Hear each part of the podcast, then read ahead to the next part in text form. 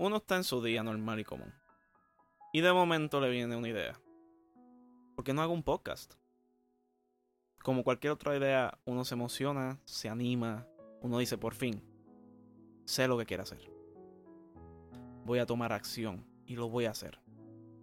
Pasa el día, vas para el trabajo, te distraes por el trabajo, sales del turno, coges el tapón de la tarde, llegas a tu casa, te sientas, siempre y cuando no se te haya olvidado lo que querías hacer en un principio. Y de momento llega la famosa excusa. No sé qué decir. No sé qué hacer. ¿Lograré entretener a la gente? Yo nunca he logrado mantener una conversación con alguien por más de 20 minutos. ¿Cómo lograré entretener a la gente por más de media hora? Estas son varias de las muchísimas excusas que me cruzaron por la mente antes de sentarme aquí. Y eso me pone a pensar bastante. ¿Por qué nosotros procrastinamos tanto? ¿Cuál será la ciencia detrás de esto? ¿Cuál será la explicación por la que hoy día hay tanta gente que prefieren estar en las camas sin levantarse? Gente que prefieren jugar videojuegos por largas cantidades de tiempo, todo el día. Y estar pegado en las redes sociales. En vez de tomar acción para empezar lo que ellos tanto desean hacer y poder encaminarse en sus sueños. Buenas, me puedes llamar Santiago y bienvenidos a mi podcast y vamos a hablar de este tema. Tú lo haces. Yo lo hago. Todos los hacemos. Excusa tras excusa. Quiero lograr abrir un negocio y no tomo el tiempo para hacer el plan de negocio y chequear los equipos, entre otras cosas. Yo quiero ser un youtuber, pero no estoy viendo videos para orientarme sobre cómo crear contenido. Y si lo estoy haciendo, pues todo lo que hago es ver videos, ver videos y nunca tomar acción. Algo que regularmente se da. Inclusive, yo me incluyo entre ese bonche. Ahora mismo a mí para empezar este podcast me tomo cuánto? ¿Una semana? Y de ahí es que empieza mi curiosidad. ¿Cuáles métodos se podrían utilizar para poder combatir lo que es la procrastinación? Porque mucha gente tiende pues a valga la redundancia, procrastinar, pero nadie se sienta a buscar qué yo puedo hacer para poder mejorar esto.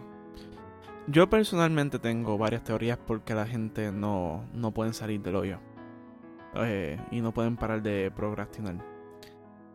Yo pienso que una de las, razones mayores por la que la gente procrastina tanto es porque es como un escape. La gente no le gusta pensar. Es como que le da terror. Por eso yo digo que la gente subestima el, aburrimiento. Nadie le gusta estar aburrido para nada. Es entretenimiento tras entretenimiento. Una tras otra. Y tan pronto se aburren un poco.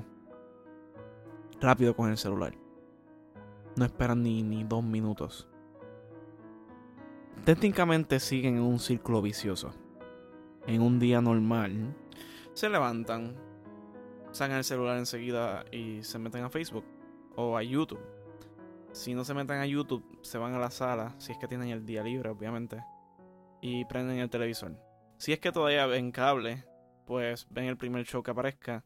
O si no se meten para Netflix. Cuando están viendo la película en Netflix, ya tienen el celular en las manos. Están texteando, están viendo Netflix a la misma vez. Después paran de ver Netflix, se meten a la consola de videojuegos si es que juegan.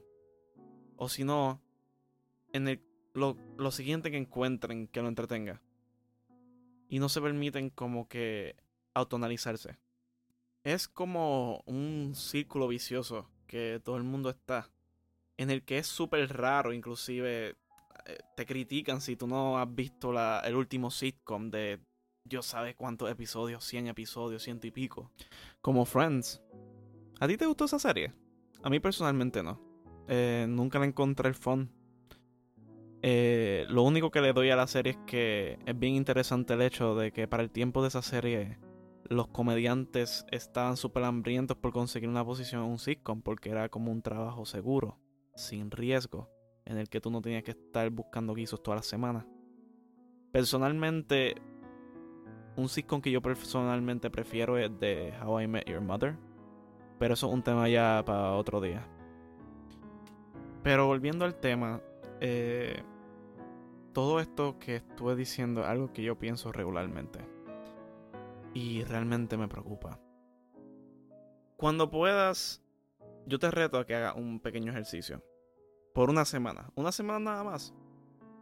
Trata de hacer un, un archivo que puede ir donde sea en Google y busca un, un archivo que se llame Google Weekly Calendar Template en el que separa todos los días de tu semana por hora y trata de, anotar todo lo que tú haces durante el día. Yo puedo apostar que un tercio de tu tiempo tú la pasas en tu celular o la pasas entreteniéndote con cualquier cosa. A mí personalmente me, no me está nada mal que haga eso, pero si tú tienes una meta, si tú tienes una meta y quieres lograr algo, lo primero que tienes que, hacer es estar consciente de en qué tú gastas tu tiempo. En el caso mío, pues cuando yo tomé nota de mi rutina semanal, pues yo fácilmente acumulaba 30 horas de juego, inclusive más. Y yo te puedo decir fácilmente que yo no soy el único que yo conozco que, que ha llegado eso inclusive más. Yo he visto gente de que están todo el día, todo el día, todo el día, todo el día desconectados, full. Desconectados. Y pues vamos a cambiar el tema porque si yo empiezo a hablar de todas las cosas que la gente hace, pues nunca voy a terminar. De todos modos, si tú eres una persona que quieres salir de eso, pues como dijo el psicólogo de Toronto, Jordan Peterson, tú para salir de una mala costumbre tienes que sustituirlo por otra actividad. ¿Qué es lo que usualmente la gente te dice cuando tú le preguntas, ¿por qué tú no has hecho esto? Tú querías hacer esto hace rato. No me siento motivado. Siempre te dicen lo mismo. Nunca cambia. La motivación es la disposición de querer hacer algo. Si fuéramos a romper una ecuación, como hizo Pierce Steele, motivación es técnicamente la división de expectativa multiplicado por valor dividido entre impulsividad por retraso. Si rompemos la ecuación expectativa, todo el mundo sabe lo que es expectativa. O sea, es cuánto éxito tú esperas tener una vez termines la tarea. O cuánto tú esperas esa recompensa. Entre más ganas tú tengas de recibir ese éxito o esa recompensa, menos la probabilidad de que, de que procrastines. Valor es cuánto vas a disfrutar la tarea o cuánto vas a disfrutar la recompensa una vez la recibas. Eso también puede ser un buen un gran factor en tu éxito. Entre más valor consigas de la tarea o la recompensa, más ganas tendrás de empezar a trabajar. Impulsividad. Se refiere a tu tendencia a distraerte con otras cosas entre más impulsivo tú seas, más fácil va a ser para ti distraerte. Más fácil va a ser abrir el Instagram, el Snapchat, el Facebook, en vez de hacer el, trabajo asignado que tuviste desde un principio. Y eso nos deja con la última, que es retraso. Es bien simple. Significa el tiempo que te toma antes de que recibas la recompensa. Entre más tiempo tengas para hacer la tarea, más será la probabilidad de que termines procrastinando. Porque lo tratas como algo que simplemente puedes hacer después. So, yeah. Nosotros queremos maximizar expectativa y valor, ya que nos ayuda a tener motivación. Y queremos minimizar nuestra impulsividad y retraso, ya que no nos ayuda en nada. Y eso nos deja con mi primer consejo. Primero, rompe tu meta en varias tareas. Usa una aplicación. Tiene que haber muchísimas aplicaciones que tú puedas hacer de to-do list para poder llegar a hacer eso que tú quieres hacer. Yo personalmente uso Wonderlist. Puedes también hacerlo con un papel, puedes hacerlo como tú quieras. El punto es que rompas tus metas y tengas un lugar accesible donde tú puedas a cada rato ver lo que hiciste, lo que anotaste, para después poder seguir adelante. Trata de descubrir lo que te sirve a ti, porque lo que me sirve a mí puede que no te sirva a ti. Simplemente descubre que te sirve a ti y sigue para adelante. Número 2. Mantén las tareas pequeñas. Lo más difícil es empezar. Tú vas a tirar muchísimas excusas. Muchísimas, muchísimas, muchísimas excusas para no empezar. De que si estás ocupado con esto, que si no puedo hacer esta otra cosa, de que si el equipo no está listo, que si esto lo otro. Yo me tardé una semana para empezar esto, por el amor de Dios. Simplemente asegúrate de poner tareas bien simples. Si tú quieres hacer un podcast, baja los programas desde ya. Seta el micrófono, ve comprando las cosas más o menos poquito a poco. Que cuando te dé esa musa, si es que te da, ya tengas todo listo. Y todo lo que tienes que hacer es darle play. Eso es todo. Si quieres hacer un video de YouTube, ve informándote desde ya. Y empieza a grabarte, a practicar, a hablar, etc. Y trata de ponerte metas bien pequeñas. Por ejemplo, yo quiero hacer, vamos a poner un video de YouTube no tengo cámara, pues vamos a hacer un podcast en lo que. Es son de simplemente empezar. Solo empieza. Número 3. Ten bajas expectativas. O como dicen en inglés, set the bar low. Pon una meta que sea fácil, en lo que normalmente puedes hacer. Vamos a suponer, yo personalmente yo no hago ejercicio nunca. A mí nunca me ha gustado hacer ejercicio. Pero yo me puse una meta de simplemente hacer 10 push-ups diarios. 10 push-ups, nada más. Después, a los dos días, le incrementé 2 push-ups más. Adelanta un mes y yo estoy haciendo 30, 40 push-ups cada día. Pon la barra lo más bajo que puedas para que tú no pases trabajo para empezar. Porque si rápido te pones, ah, voy a hacer 100 push-ups todos los días, pues vas a tener 40 excusas para no hacer la tarea. Y eso nos deja ahora con la cuarta. Recompénsate. Si tú completas la tarea, y solamente si completas la tarea, regálate algo. Un mantecado. No sé, un dulce, lo que quieras. También puedes salir con tus amistades. De cierta forma, crea algo que te motive más para terminar esa cosa que tú estás haciendo ahora mismo. Y te aseguro que eso te va a ayudar bastante. Número 5. Usar la ley de Parkinson's. La ley de Parkinson's técnicamente te dice de que si tú te pones dos horas para hacer cierta tarea, pues la tarea va literalmente a tomarte solamente esas dos horas completamente.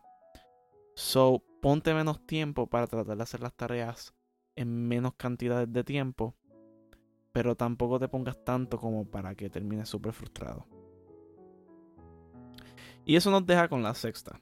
Escoge bien dónde vas a estudiar o dónde vas a hacer tu tarea. Mijo, si tú no puedes estudiar en tu cuarto porque tienes el PlayStation al lado tuyo, muévete. O saca la consola de tu, de tu, de tu cuarto. O vete a un Starbucks, vete a una biblioteca, vete a la universidad. Apaga tu celular. Tú tienes que tu ambiente prepararlo para tú poder concentrarte. Porque si sigues desconcentrándote por todos los mensajes que te tiran en Facebook y todos los tweets y todo lo que te comparten en Snapchat e Insta, tú no vas a poder nunca enfocarte en lo tuyo. Y eso nos deja con la última, que en mi opinión es la más importante. Tú tienes que poder entenderte a ti mismo. Tú tienes que saber qué te sirve, tú tienes que saber qué es lo que no te sirve. Y eso es algo que constantemente practicando vas a ir descubriendo. Un pequeño bonus que dejo antes de terminar hay este método que estuve tratando recientemente que se llama el Promodoro Method o Promodoro Technique que técnicamente es tú separar una hora en lapsos de 25 minutos y cogiendo 5 minutos de break. Y eso me ha ayudado a mí bastante a mantener concentración por largas cantidades de tiempo. No sé, dale un chance si quieres. Y después me dices cómo te fue.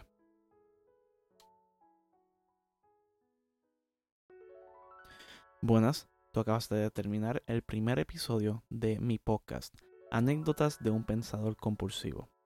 Se les agradece que hayas llegado hasta aquí y espero que les haya gustado. En este episodio traté de hacer un par de cosas diferentes. Música en el fondo, hablando más tranquilo. Veremos a ver si a ustedes les gustó. No sé, ustedes me dan su opinión. En este podcast yo quiero tocar múltiples temas, temas serios, temas eh, divertidos, temas tediosos, inclusive temas controversiales. Y el mensaje que yo quiero llevar es que no importa el tema que yo hable, las creencias o visiones que uno tenga no serán razón para no poder tener una conversación respetuosa. Algo que desgraciadamente es raro hoy día en el oeste. Aquí yo pienso hablar de todo tipo de cosas, cosas que están pasando en el mundo, historia, lecciones de vida, anécdotas personales, política, religión, música, videojuegos, entre otras cosas. Pues nada, eh, le agradezco una segunda vez por llegar aquí y espero verlos pronto.